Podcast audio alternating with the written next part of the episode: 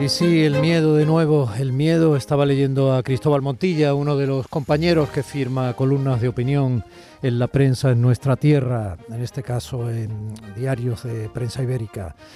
El miedo de nuevo, dice Cristóbal, el COVID les enseñó lo que significaba tener miedo de verdad a ciertas generaciones más jóvenes y a las jornadas veteranas nos mostró una versión del temor que prácticamente nos resultaba desconocida.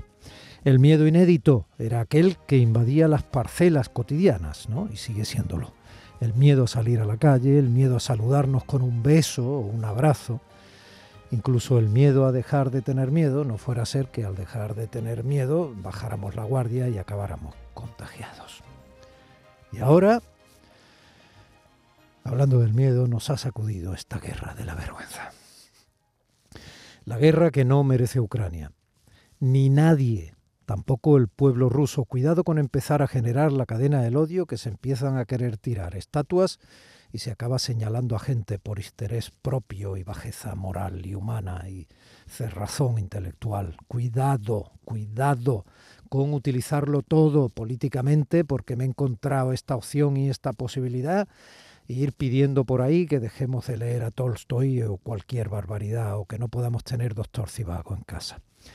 La guerra provocada por el inhumano Vladimir Putin, ni a él ni a sus denominados oligarcas les han parado los pies quienes están en condición de hacerlo, ni se han cerrado los paraísos fiscales en el mundo que tanto les favorecen. Otra vez estamos ante una guerra de las de siempre. Esta no es esa modernísima guerra híbrida que nos vendieron. Es una guerra bombazo limpio de las que destruye ciudades y mata a personas adultas y a niños inocentes. Una invasión que sesudas consideraciones históricas explican, pero en absoluto justifican. Otra guerra, una vez más, otra atrocidad que ya ha generado cientos de miles de desplazados y que esta vez nos ha estallado a las puertas. Y al otro lado de esas puertas ahora bombardeadas, este mundo occidental que no debe creerse superior, pero sí que intenta ser más habitable y libre, celebra esta semana que para nosotros comienza hoy el Día Internacional de la mitad de la humanidad, el de nuestras hijas, el de nuestras madres, el Día de nuestras parejas, el Día de nuestras compañeras de trabajo, el de las mujeres.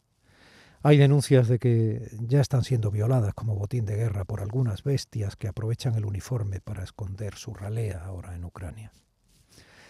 Sábado, 5 de marzo de 2022. Irene López Fenoy abriendo el bypass técnico en Sevilla para que nosotros emitamos este programa desde Málaga. Mi compañero José Manuel Zapico en los controles. María Chamorro y Primisanz en la producción y en las redes. Y Domi del Postigo ante el micrófono. A este lado de la radio pública de Andalucía.